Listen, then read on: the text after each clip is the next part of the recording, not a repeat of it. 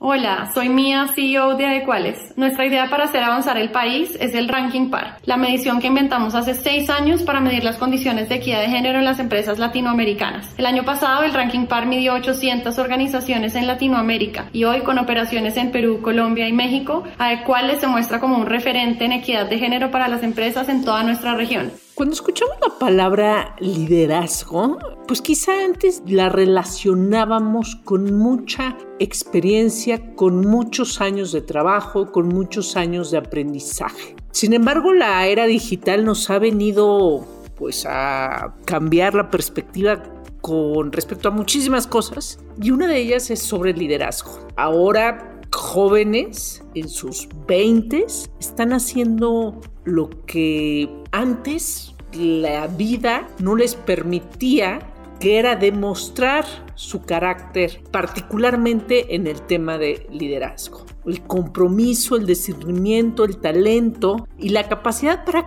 contribuir en el mundo son infinitamente más importantes, hoy entendemos eso, que la fecha de nacimiento de alguien. Y es que hoy en día hay muchos jóvenes precisamente que están creando desde iniciativas digitales para combatir la pobreza, pasando por innovaciones que brindan herramientas para cerrar la brecha de género, hasta proyectos que promueven la inclusión y participación política en procesos democráticos, así contribuyendo a la construcción de un mundo más justo, sostenible e igualitario. Entre ellos se encuentran abogados, arquitectos, etc periodistas, evidentemente, y lo hacen trabajando en el sector público, privado o en organizaciones sin fines de lucro. Ejemplos como la colombiana Mía Perdomo impulsando la igualdad de género y la diversidad en las empresas, el mexicano Carlo Pérez Aristi fomentando ecosistemas de innovación o la brasileña Luna Guenot luchando por la igualdad de identidad racial de las comunidades, por mencionar solo algunos, están con miles, millones de seguidores o, ojos puestos, porque no estamos hablando de redes sociales particularmente, sino ojos puestos sobre ellos. En este episodio de Dalia Talks hablaremos de los liderazgos jóvenes, su importancia y su impacto con Beatriz Gandica, una joven que además de ser Program Manager en Microsoft, también lidera una fundación dedicada a promover la ciencia y la tecnología en niñas y niños. Acompáñenos. Esto es Dalia Talks. Listen. Detonamos conversaciones que retan al status quo con temas sobre empoderamiento, diversidad, inclusión, equidad de género, liderazgo y life skills.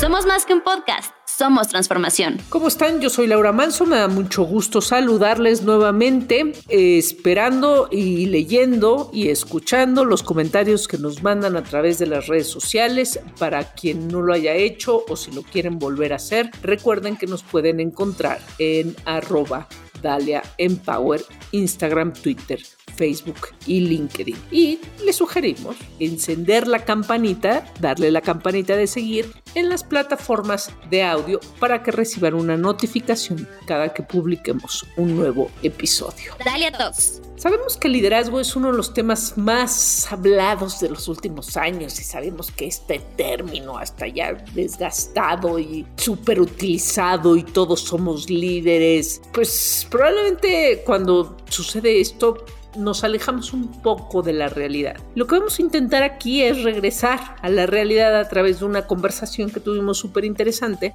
pero a través justamente del liderazgo joven. ¿Existe el liderazgo joven? Sí, sí existe. Nada más que antes, los estilos de vida de antes, no dejaban ciertamente que viéramos los liderazgos, o sí, pero de otra manera. Es importante impulsar el liderazgo en los jóvenes de la misma forma en que nos preocupamos porque posean conocimientos en matemáticas, ciencias, economía e idiomas. Eso ya nos quedó claro. Y cuanto más jóvenes se adquieran las habilidades y la confianza para liderar, mayores serán las posibilidades de lograr que estas personas se involucren en temas de grandes dimensiones y alcances, generen un impacto y tengan una vida más exitosa y productiva en el futuro. Esa es la visión del liderazgo joven. Y bueno, para hablarnos más al respecto, hoy contamos con la presencia de Beatriz Gandica. Ella es Program Manager en Microsoft y fundadora de Nuevo Foundation, fundación que busca inspirar a los niños a descubrir el mundo STEM. Estás escuchando Dalia Talks. Bueno, si nos quieres platicar un poco, cuéntanos de ti, qué estudiaste, dónde, de dónde eres, cómo elegiste tu carrera sabiendo o probablemente no sabiendo, pero en México, por ejemplo, solo tres de cada diez personas en las carreras STEM son mujeres. Ah, bueno, no, primero que nada, muchísimas gracias. Parece el trabajo que ustedes están haciendo es maravilloso. Ah, yo soy de Venezuela, nací, crecí, fue al colegio y tuve la oportunidad de vivir en Alemania mi último año de high school o del, del bachillerato, porque lamentablemente no quedé en la universidad donde yo quería estudiar. En Venezuela tenemos universidades que son bien prestigiosas, con buenos maestros, y una de ellas se llama la Simón Bolívar, que es como prácticamente decir estudiar en Harvard aquí en los Estados Unidos. Entonces yo apliqué a todas las universidades y no quedé en la Simón Bolívar porque tenía que sacar 98 puntos y saqué 97.92. Fue una pregunta de multiple choice lo que hizo la diferencia. Obviamente yo soy súper nerd en el sentido de, este, me decían ratón de la de biblioteca y cosas así, pero yo siempre fui de esa persona de que tenía que sacar siempre, la escala en Venezuela es de 0 a 20, 20 sería 100 o A+, y pasabas con 10. Y mi promedio de todo bachillerato fue 19.98. Entonces ya puedes ver más o menos ahí el tipo de estudiante que yo era y me importaba, no porque me lo pedían mis papás, era exigencia personal de que yo tenía que sacar buenas notas. Y eso se viene dado a que mi abuela, la mamá de, mi mamá, era maestra cuando yo era chiquita y entonces yo tenía tarea del colegio más tarea de mi abuela. Y entonces, obviamente, cuando, cuando eres chiquitito es horrible porque tú quieres salir a jugar pelota, a jugar Nintendo o jugar con tus amiguitos y tenía que hacer siempre tarea extra. Pero luego, mientras más he crecido y mientras más adulto, te das cuenta de que esa exigencia que de alguna manera u otra mi abuela puso en mí has paid off, porque si no, no estuviera donde estoy y siempre fue hacer más de lo que me piden. Entonces, llego, no quedo en la universidad, aplico a otras universidades y sí quedo, pero no quedo en esa. Y no sé cómo ni siquiera contarle eso a mis papás. Es como, mira, o sea, no quede. En Venezuela es como en México que cuando aplicas en la universidad ya sabes qué carrera vas a escoger o, es como en Estados Unidos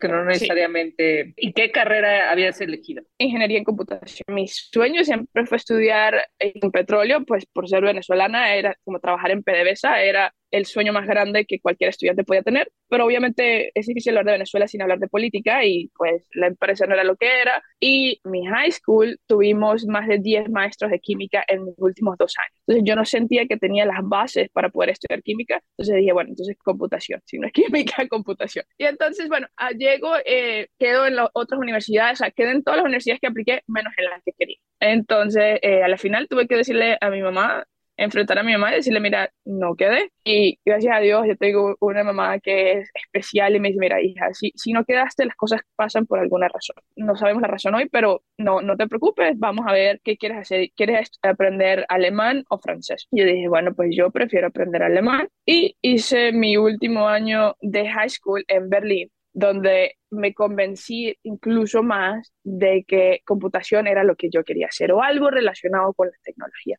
En estos momentos yo no sé hacer código, en estos momentos nunca he visto este, cómo es un compiler, nada de eso, pero yo tenía la idea de, me encantan los videojuegos, me encanta estar en la computadora, browsing, descubrir, aprender uh, en la computadora. Entonces, bueno, no, no, me sirvió lo de química, vamos a tratar esta cosa uh, que se llama computación. Me voy a Alemania y veo que like computers are embedded in everyday's life y todo tiene que ver con tecnología, desde el momento que te montas en el, en el transporte público hasta el momento que llegas al, al colegio y dije, ok, esto está demasiado fino, vamos a ver cómo puedo. Y entonces pasa eso y en Venezuela pues las cosas siguen haciendo que hay paros en las universidades, secuestros, etcétera, etcétera, y se pone un poco más feo y mi mami dice, vea, es mejor que, que no vuelvas a Venezuela porque las cosas están de mal en peor. Y entonces este, tengo la oportunidad de hacer tryouts, yo también juego básquetbol y hago tryouts en Miami por básquetbol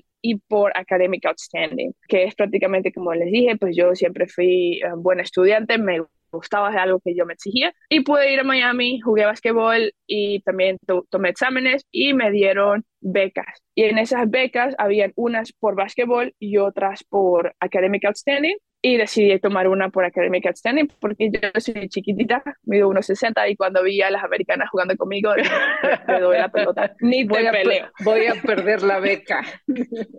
Correcto, yo aquí está la pelota, creo que le pasaba por debajo de las piernas más fácil que alrededor. Entonces, este, pues eso fue lo que pasó y me fui a estudiar a la Universidad de Wisconsin. Ahí fue donde, pues, primera vez, o sea, primero que nada me voy, un clima menos 40 Celsius. Yo pensaba que había visto nieve en Alemania, esto es otra cosa. No hay tantos latinos. Este, me siento también en una mesa con los estudiantes internacionales y eran asiáticos, porque había europeos, gente de Malasia, gente de Corea, gente de China. Y luego empecé a conocer, habían unos, unos mexicanos que también llegaron de International Students luego uh, llegaron otros latinos y así pues obviamente estar en Wisconsin era en mi dorm, yo era la única que tenía el pelo negro en mi segundo piso, eran todos pues bien diferentes y pues para mí fue un shock porque lo que yo conocía de Estados Unidos era Florida y pues Florida pues todos conocemos que es un poco más diverso que Wisconsin, pero a mí, a mí en ese sentido la oportunidad de estudiar en una universidad aquí en Estados Unidos, las cosas de Venezuela pues cada vez iban peor, mis amigos que se quedaron en Venezuela decían menos mal y te fuiste, aprende, disfruta, aprovecha y empiezo con mi primera clase de programación, que era más como getting to know computers, abro una computadora, cómo funcionan las partes, cómo se conecta esto con lo otro. Y dije, ok, bueno, esto se ve interesante, vamos a, intentarlo. Eran muy pocas uh, las chicas que estaban en las clases de computación. Por ejemplo, ya en el segundo tercer año, que era un poco más avanzado, empezábamos que si tres chicas en la clase y a la final quedaba solamente yo en las clases de computación. Lo que tengo entendido es que eso ya no pasa, ah, ahora son más, a lo mejor no van a ser 50%, pero sí tienes por lo menos un porcentaje de la clase que son chicas. ¿Las chicas ya no estaban porque no podían o porque ellas mismas desistían, ellas creían que no podían? Es difícil ah, de, de, de, poder, pero mi interpretación era que el, el class load era bastante y a veces cuando trabajamos en equipo a los chicos decían, bueno, como tú eres la mujer, tú vas a tomar las notas o cosas así. Había ese tipo de comentarios que creo que yo como latina es como a la final del día, yo, no me importa lo que diga, yo voy a hacer mi parte. Pero no todo el mundo tiene ese tipo de personalidad o ese tipo de confianza en sí mismo de step up y decirle, mira, las cosas no son así. Este es el trabajo y se va a dividir equitativamente entre el grupo y eso no pasó. Entonces, eso, esa es mi interpretación, pero no te puedo decir con seguridad que eso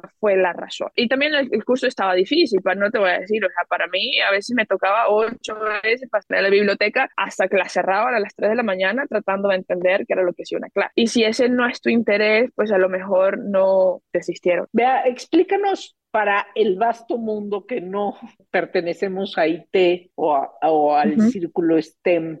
¿Cuál es tu trabajo el día de hoy? ¿Qué haces con peras y manzanas? Tengo dos trabajos. Uno es eh, trabajo en Microsoft como un Program Manager en el área de la nube. Entonces, es el área de la nube es bien grande y yo trabajo en un departamento que maneja data. Entonces, dentro de ese departamento hay un equipo que se llama Usage Billing, que es prácticamente como decir, tú tienes clientes no sé, por ejemplo, el TEC de Monterrey o Topo Chico, que es mi agua preferida. Y esa gente tiene que tener algún tipo de nube, esperemos que sea Microsoft, y en esa nube ellos usan productos, por ejemplo, una base de datos, por ejemplo, una máquina virtual o un virtual machine, y ese uso de decir, Topo Chico usa tantas databases, tantas virtual machines, y eso tiene que correr por unos logs, y mi equipo es el que dice el uso que está usando por producto, por cliente y luego ese uso que cuando yo digo uso es solamente data, por decir, está usando 5 gigas, está usando 100 gigas, está usando tanto de networking, tanto de compute y se manda a otro departamento que es el que le agrega el dollar amount. Tu equipo lo que hace, si entendí bien, es eh, registrar el uso que algún cliente, como mencionas, por ejemplo, podría ser Topo Chico, le da a la nube de acuerdo a las herramientas también que este, tiene Microsoft en, su nube para los clientes. Correcto, sí. Y todo eso es cuando has escuchado a veces de Big Data o, o grandes data, eso es lo que hacemos nosotros, sobre todo por la parte de compliance, de asegurarnos de que se le va a cobrar al cliente lo que usa. Es muy importante. Por eso es la razón de que el equipo de nosotros existe, es que sea completamente accurate de lo que se está ah, mandando al equipo que, que aplica uh, el dólar amount. Y obviamente el otro equipo si es el que dice, bueno, tenemos un contrato contigo, tú tienes cierto descuento, tú tienes esta especie, lo que sea, pero yo no sé el dólar amount, solamente el uso. Ok, y tu otro trabajo es Nuevo Foundation. Yo nunca tuve la oportunidad de aprender computación en el colegio y pues yo creo que eso hubiese cambiado muchas cosas en el sentido de a lo mejor hubiese tomado más clases de código, a lo mejor hubiese eh, creado aplicaciones antes o por lo menos saber. Y yo creo que en nuestros países latinos, y, incluso aquí en este país, en Estados Unidos, el bridge, el gap que existe de la gente que tiene acceso a STEM clases y la gente que no es muy grande. Entonces yo dije, yo no tuve la oportunidad, pero yo quiero que Pedrito, que María, que Juana, que ahorita están en el colegio, tengan el chance de por lo menos saber qué carrizo significa computer science, qué significa eso, cómo puede cambiar mi vida si yo aprendo a hacer código. O que María o Juana o Pedrito diga, mira, ¿sabes qué? Esto no es lo mío, pero entendí la lógica y esto lo puedo usar para mi carrera de medicina, de journalist, de nursing, de lo que sea. Pero creo que ese, ese lack of awareness de no saber qué es computer science, que te puede cambiar la vida, es lo que a mí me maneja. Entonces, tenemos un equipo, somos aproximadamente 12 personas, todos somos voluntarios, completamente sin fines de lucro, donde vamos y enseñamos a niños, sobre todo niños que sean disadvantaged o underrepresented. Generalmente trabajamos con niños latinos, afroamericanos, LGBTQ+, indígenas, para que esos chamos, esos chamos es en niños, para que esos niños tengan chance de aprender. Entonces, eso a mí me emociona muchísimo porque a veces llegamos y nos dicen los niños, ahora voy a ser ingeniero así como ustedes y yo voy a trabajar en Microsoft o yo voy a trabajar en Google o yo voy a trabajar en Apple o yo voy a crear mi propia empresa. Y esa chispa que nosotros podemos dar con los límites que tenemos de tiempo, de los recursos, creo que para mí eso me llena muchísimo de, saber que media hora, una hora, un evento puede cambiar el destino de un niño de poder soñar, porque nadie está diciendo que es fácil. ¿Tú fundaste Nuevo Foundation? ¿Cómo fue eso? En el 2018 fuimos un equipo de cinco personas, nos reunimos y dijimos, vamos a hacer esto, entendemos que hay suficientes organizaciones que tratan de hacer a cosas parecidas, pero el gap es tan grande que así existe el mismo número de non-profits que existen hoy, todavía hay oportunidad para más. ¡Wow!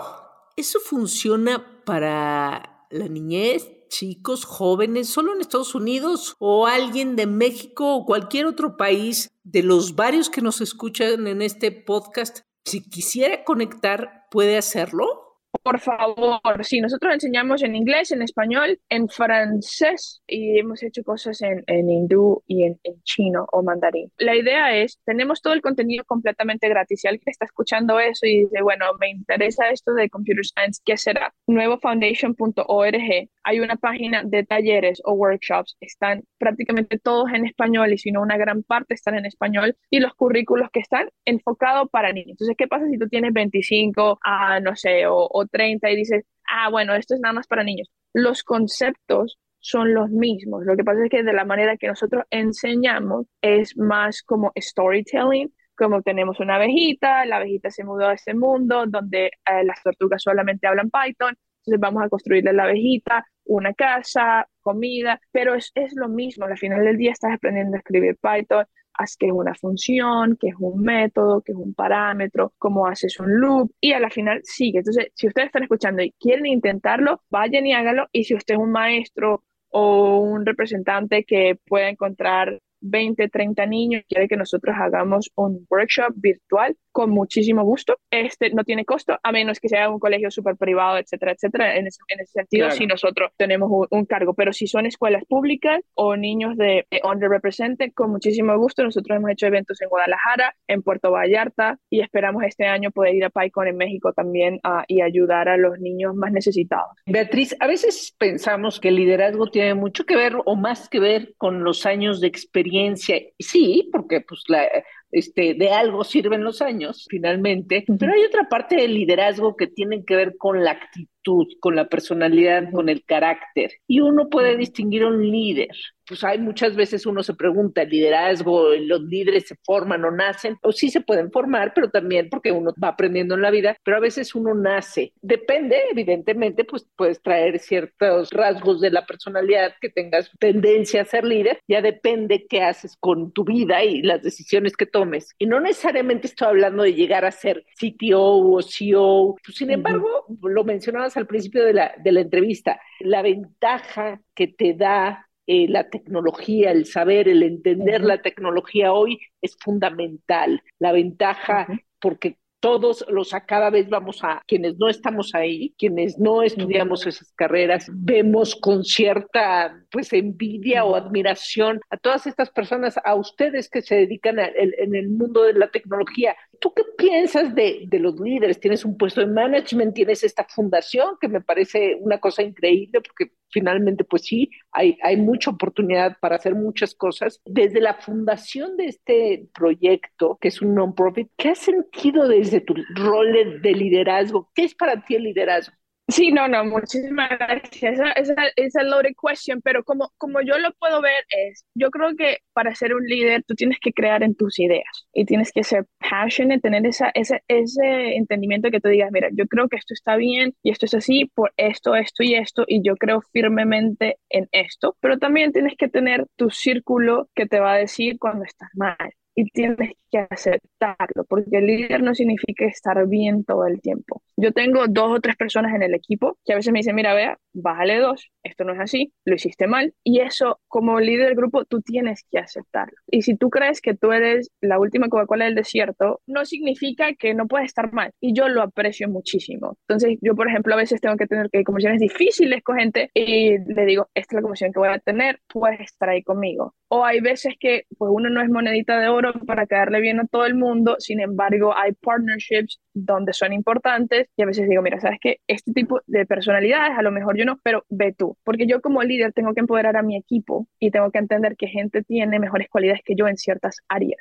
Y el equipo que nosotros hemos logrado formar en nuevo es, yo por ejemplo trato de encontrar partnerships donde pueda hacer conexiones, hablar estos tipos de podcasts, tratar de tener nuevos maestros, nuevas escuelas, cómo me muevo. La tengo otra persona que nos ayuda con el fundraising, que es una amiga que adoro y tiene una capacidad creativa de crear fundraisings que es admirable. Yo no me meto con qué necesitas. Y entonces tenemos, hemos tratado de formar este equipo donde todos empezamos, somos muy flat, pero empezamos y dijimos, ok, tú te vas a encargar de esto y cómo te ayudo. Y lo que yo veía que le faltaba, le decía, ok, ahora tú estás haciendo esto súper bien, ¿quieres aprender a hablar mejor en público? Porque no solamente, como yo trabajo con puros voluntarios y pues todos son mis amigos, ahora, ¿cómo te ayudo yo a que seas mejor ingeniero? A que seas mejor manager, a que seas mejor persona con el trabajo de nuevo. Y creo que eso es algo que en el liderazgo, independientemente del título que tengas, porque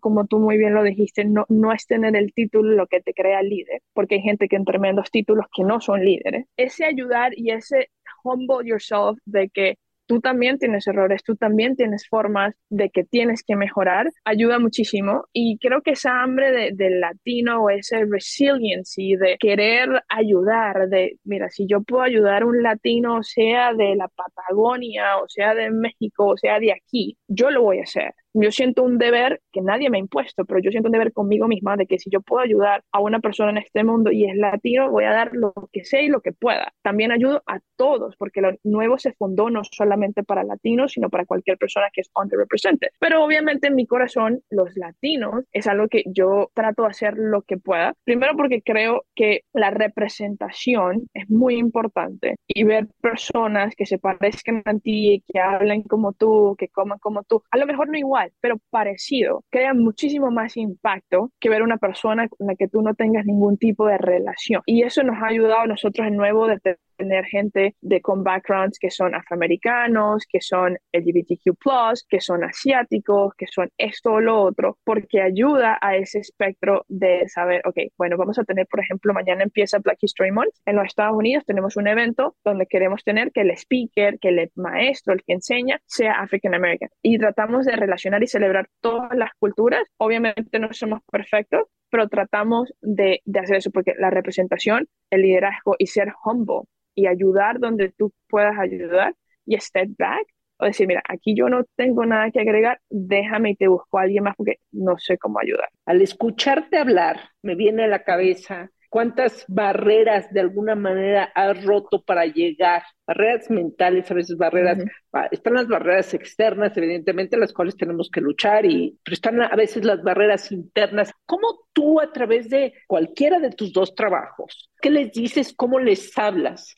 a personas que tienen limitaciones externas e internas para que las logren romper? ¿Qué mensaje les mandas? Lo que yo diría es, si eres un estudiante del, del colegio y tus papás no tienen background, ¿verdad? O no saben cómo ir a la universidad, cómo prepararse por circunstancias de la vida. Pero tienes un maestro, un counselor en la escuela, porque hemos visto muchos escenarios donde muchos niños han surgido a través de los maestros. Yo creo que los maestros en, en nuestros países, incluso aquí, lamentablemente no, no tienen el crédito que merecen. Pero conocemos muchos maestros aquí, sobre todo en Los Ángeles y en Nueva York, que dan la vida por esos estudiantes. Y nosotros tratamos de decir a los niños, busquen al maestro que, con, con, la que se les lleve mejor y acudan a ellos si ustedes no tienen ese soporte en la familia. Si lo tienen en la familia, buenísimo, pero si no, búsquenlo en la escuela, porque los maestros tienen conexiones con compañías, con eh, ellos son, por ejemplo, los maestros con los que nosotros trabajamos encuentran funds, yo no sé cómo, pero los encuentran, participan, se preparan, si no saben, nos llaman, mira, ahora queremos enseñar este machine learning, nos pueden ayudar, etcétera, etcétera. Creo que esos maestros son, son key si no tienes el soporte en la casa. Como adulto, creo que es importante tener ese círculo, yo le digo el Board of Directors eh, o la junta directiva, que es esa gente te ayuda cuando más lo necesitas o con la persona que necesita rodar una idea tengo esta idea o me está pasando esto en este momento y necesito hablar, necesito sacar lo que estoy pensando. Hay otra cosa que son las terapias.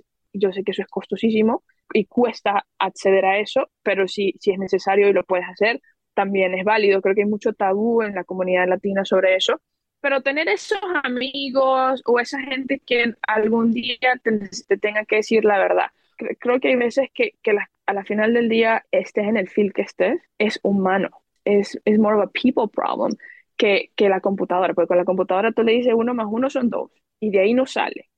Stepping back, ver las cosas y buscar ayuda cuando lo necesitas. Y si no tienes esa ayuda, hay, hay muchas plataformas con las que puedes tener acceso a programas de mentoría que son completamente gratis. Y cuando estés stuck somewhere, porque ya sea que no entendí el concepto que me explicó el maestro, fue otro maestro y no entendí, le pregunté a mi mamá y no supo, le pregunté a mi hermano mayor y no supo. Hay YouTube, hay Google, hay ChatGTP, hay muchísimas cosas, herramientas, pero también yo entiendo, porque lo hemos vivido con las fundaciones, que si no tienes al menos awareness de que existe, es muy difícil ir a buscarlo, porque no, no sabes si existe o no.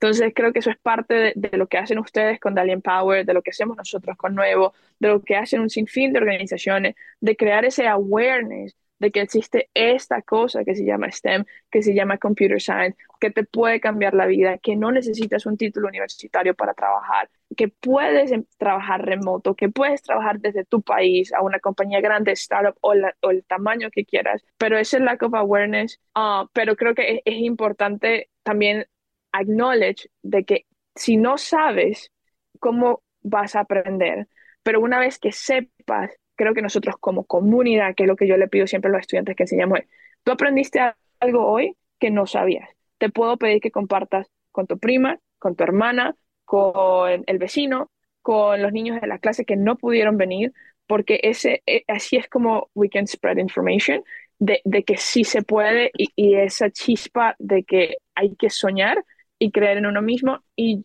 para terminar, yo soy católica y yo pongo mi fe en Dios. O sea, yo rezo todos los días, o hice mal, o hice bien, uh, ayúdame y, y, yo voy a misa. Para mí eso me llena y voy al gimnasio. Son dos cosas que para mí son muy personales, pero son importantes para yo poder seguir rodando. Esa confianza que yo tengo en Dios, que yo pongo en Dios, ir al gimnasio y release de alguna manera o no, uh, y me llena de endorfinas.